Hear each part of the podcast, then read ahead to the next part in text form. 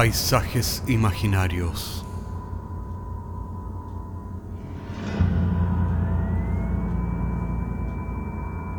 Una producción Cortés Rojas.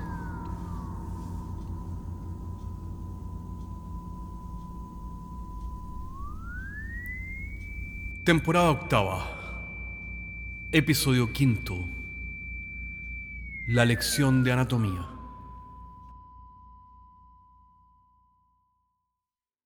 Y en los comienzos de la medicina moderna en Edinburgh, la demanda de cadáveres para anatomía produjo un negocio muy lucrativo para un grupo de ladrones que se hizo eh, popular por robar cuerpos de los cementerios de la ciudad, irónicamente conocidos como los resurreccionistas. Y todavía hoy es posible encontrarse con tumbas en el cementerio de Greyfriars, del centro de la ciudad, donde las tumbas tienen rejas y candados para proteger los cuerpos. Esa oferta producida por los resurreccionistas lamentablemente no fue suficiente.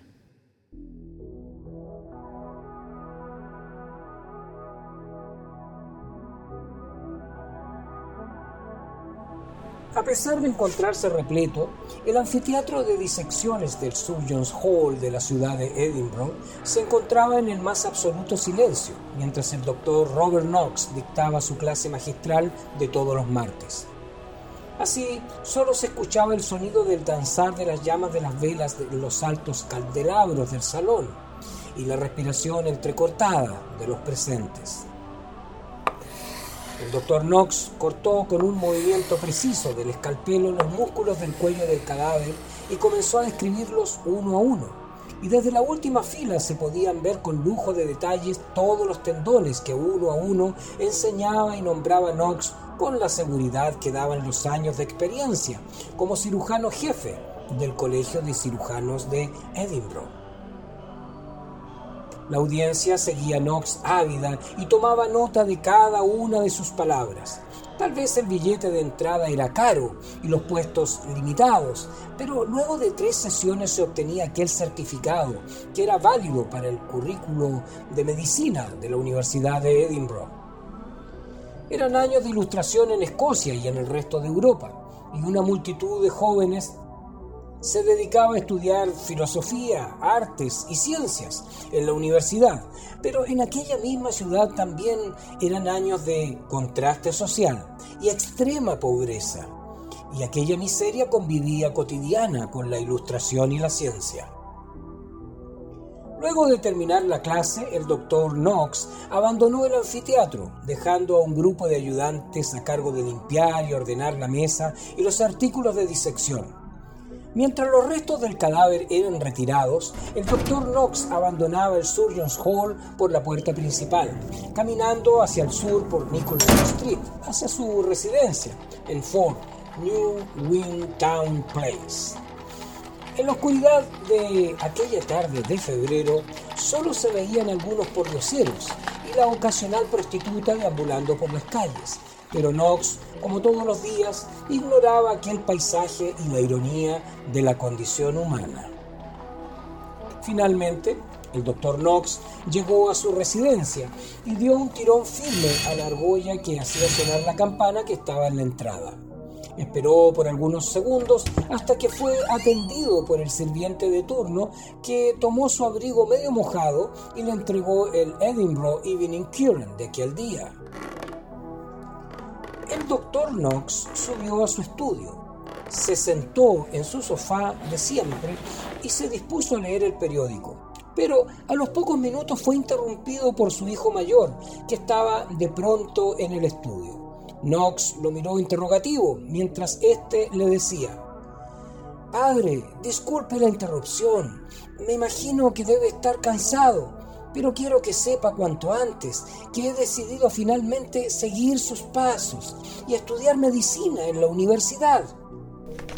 El doctor Knox bajó lentamente el periódico y miró a su hijo de arriba abajo. ¿Cómo había crecido en tan poco tiempo? Ayer un niño, hoy Ian era todo un hombre.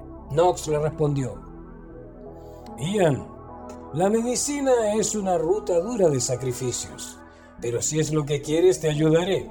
¿Has mandado tu postulación a la universidad? Sí, padre, y hoy he decidido mm, recibir esta carta de aceptación, por lo que necesitaré seguir sus clases de anatomía y obtener el certificado. Knox miró a su hijo con orgullo y puso su mano sobre su hombro. Hijo, Solo tienes que asistir a tres de mis clases para obtener el certificado y ser aceptado de esa manera en la Escuela de Medicina de la universidad. La próxima disección completa será el martes que viene. Considérate mi invitado de honor y en primera fila. Luego de aquel pequeño discurso, el doctor Knox abrazó con fuerza a su hijo, orgulloso. Se encaminaron al comedor y cenaron en silencio a la luz de las velas. Después de cenar, Knox se retiró nuevamente de su estudio para eh, volver a sentarse y terminar de leer el periódico. Observó por la ventana aquella silueta conocida. Dejó el periódico en la mesita lateral y en silencio, sin llamar la atención de su familia o de los sirvientes que ordenaban el comedor, se acercó lentamente a la entrada principal y entornó la puerta sin totalmente abrirla. La silueta lo esperaba pacientemente, pero Knox quería dar por terminada la entrevista lo antes posible, así que fue directo y le dijo a la sombra. El marino que me trajeron ayer tenía algo de daño cervical, por lo que no fue muy fácil mostrar su musculatura a la audiencia. La mujer que me dejaron antes hubiera sido perfecta, si no hubiera sido porque estaba embarazada. En cualquier otra oportunidad esto no sería ningún problema, pero para el martes que viene necesito un espécimen perfecto, idealmente masculino, joven y sin enfermedades. La sombra que llevaba por nombre William Burke asintió con la cabeza y dijo lentamente, Doctor Knox, eso eh, le costará más caro, por lo menos siete libras. Ya, ya, le daré las siete libras y además diez peniques extra por las molestias. Pero asegúrese de que el cuerpo esté en perfectas condiciones para la disección. Insisto, no voy a aceptar un espécimen defectuoso. ¿Me oyó? Puede dejarlo con mis ayudantes en el Surgeons Hall el lunes por la tarde. Mi ayudante principal le pagará en cuanto se asegure que el espécimen esté en perfectas condiciones. William Burke hizo otro gesto de asentimiento y desapareció fundiéndose en la neblina, mientras el doctor Knox cerraba silenciosamente la puerta de su casa. Al otro día, Burke se encaminó hacia las afueras de la ciudad, hacia el cerrito que estaba detrás del Palacio de Hollywood Caminó por la orilla de la laguna de St. Margaret y subió por un senderito hacia las ruinas de la capilla de St. Anthony. Siguió el sendero hasta llegar a un rincón entre las rocas volcánicas donde se podía observar una pequeña cueva. La parte posterior de la cueva se encontraba cubierta y disimulada con una losa de basalto que Burke descubrió Abriendo la bolsa, sacó de ella una pequeña cajita de madera que puso junto a otras que se encontraban en el agujero. Volvió a reponer la losa y sin mirar atrás dejó la cueva y se encaminó nuevamente a Edinburgh. Y aquel domingo por la noche, Bert se dirigió al pub en compañía de su buen amigo William Hare. Llevaba algo de dinero en el bolsillo, así que le pidió una botella de buen whisky y se sentó en una mesa lateral a beber con Hare. Frente a ellos había un molinero de pelo furiosamente rojo al que se le había acabado el dinero y miraba con resignación su vaso vacío. Berg le hizo señas y le dijo, Hey, compañero, ¿te has quedado seco? El molinero lo miró irritado y contestó en forma osca, Hey, ese no es problema suyo, pal. Berg sonrió y le dijo, no me tome a usted a mal. Venga, le invito un trago. Hoy me han pagado bien y me siento generoso. El molinero miró sorprendido. Este era su día de suerte, al parecer. Se acercó a la mesa, se sentó y pidió disculpas. Berg lo miró comprensivo. Soy William Berg y este es mi socio William Hare. Sírvase una copa, señor. Joseph Lodgy es mi nombre, señor Berg. Gracias por el whisky. Después de varias horas y varias botellas, los tres hombres se habían hecho amigos y reían ruidosamente. Hare miró de soslayo a Berg y éste sintió en silencio. Luego miró a Lodgy y le dijo: Amigo Joseph, se nos ha acabado el dinero, pero vivo en Tanner's Close, en West Point, y tengo allí todavía un par de botellas escondidas. Es un tiro de piedra desde aquí. Los tres hombres se encaminaron ruidosamente por Grass Market en dirección hacia la vivienda de Hare. Esa tarde llovía sobre los adoquines de Old Town. En cuanto llegaron, Hare gritó un par de obscenidades y su esposa le abrió la puerta dejándolos pasar. Berg se sentó en un rincón sobre un lecho de paja mientras Hare destapaba con los dientes una botella y ponía tres vasos sobre la mesa. El molinero, luego de beber el último trago, cayó inconsciente al suelo y empezó a roncar ruidosamente. Berg se levantó en silencio, tomando consigo la almohada que estaba en el lecho. Ambos hombres habían fingido estar borrachos, pero la verdad es que habían pretendido beber mucho más de lo que habían bebido. Berg se acercó al molinero y colocó decididamente la almohada sobre el rostro de él. Aquel martes el doctor Knox dio su habitual clase y sentado en la primera fila tomando notas de todo lo que veía estaba su hijo Ian. El cuerpo en la mesa de disección era el de un hombre joven con el pelo furiosamente rojo.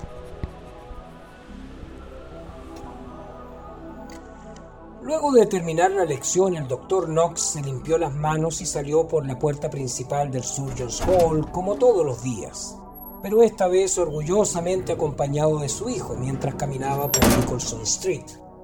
Aquella tarde, Knox esperó pacientemente en su estudio nuevamente la llegada de la sombra de Berg en su ventana, quien como todas las tardes apareció en New Windtown Place para negociar con Knox. El cuerpo estaba excelente y la disección ha sido todo un éxito. Espero que esté satisfecho con la paga. La semana que viene traiga un espécimen similar y se le pagará en la entrega. Esta vez le va a costar 10 libras, 5 por adelantado. Pero ¿cómo puedo asegurarme de la calidad del espécimen si le pago por adelantado? Le aseguro que el cuerpo va a ser perfecto y de su agrado. El doctor Knox suspiró irritado, pero sabía que necesitaba de cadáveres perfectos para dar la mejor impresión posible para Ian. Así que sacó de su billetera las cinco libras y se las dio a Berg.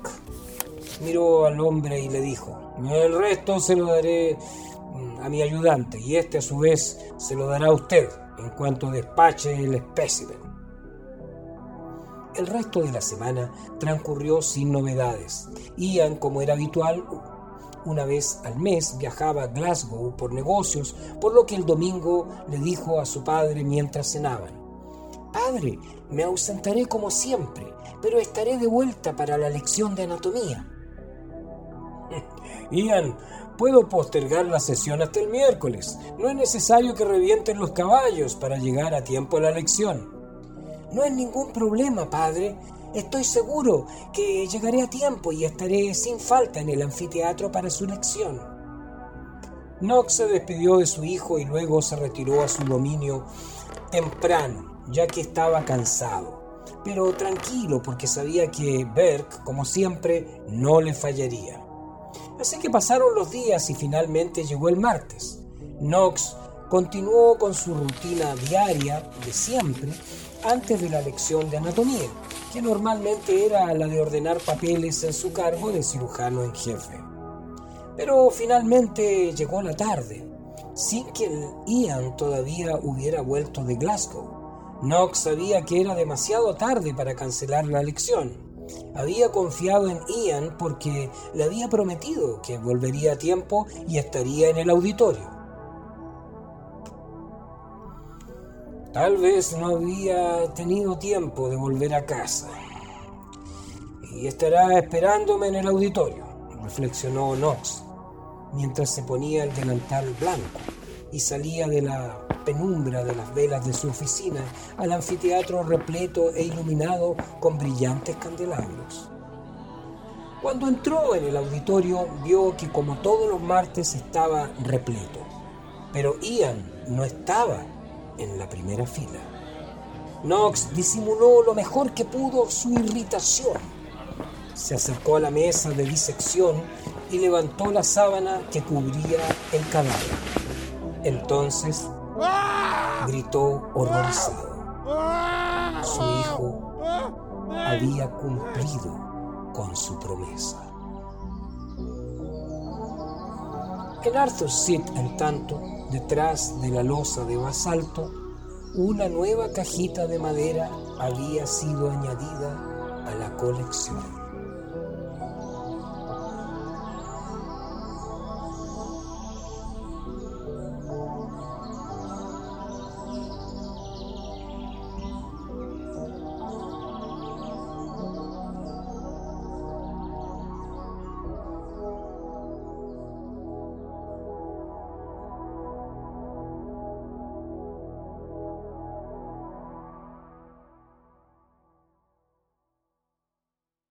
William Byrd fue capturado, juzgado y ajusticiado el 28 de enero de 1829.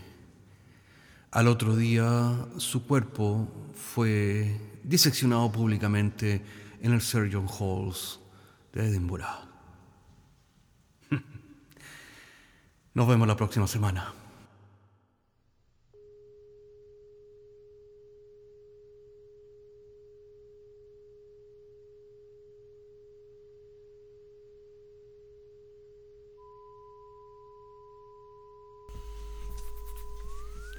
Paisajes Imaginarios es un podcast semanal que se distribuye con una licencia pública general. Puedes encontrarnos en iTunes, Spotify o donde quieras que escuches podcasts. Contáctanos a paisajes.caco.cl. Hasta la próxima semana.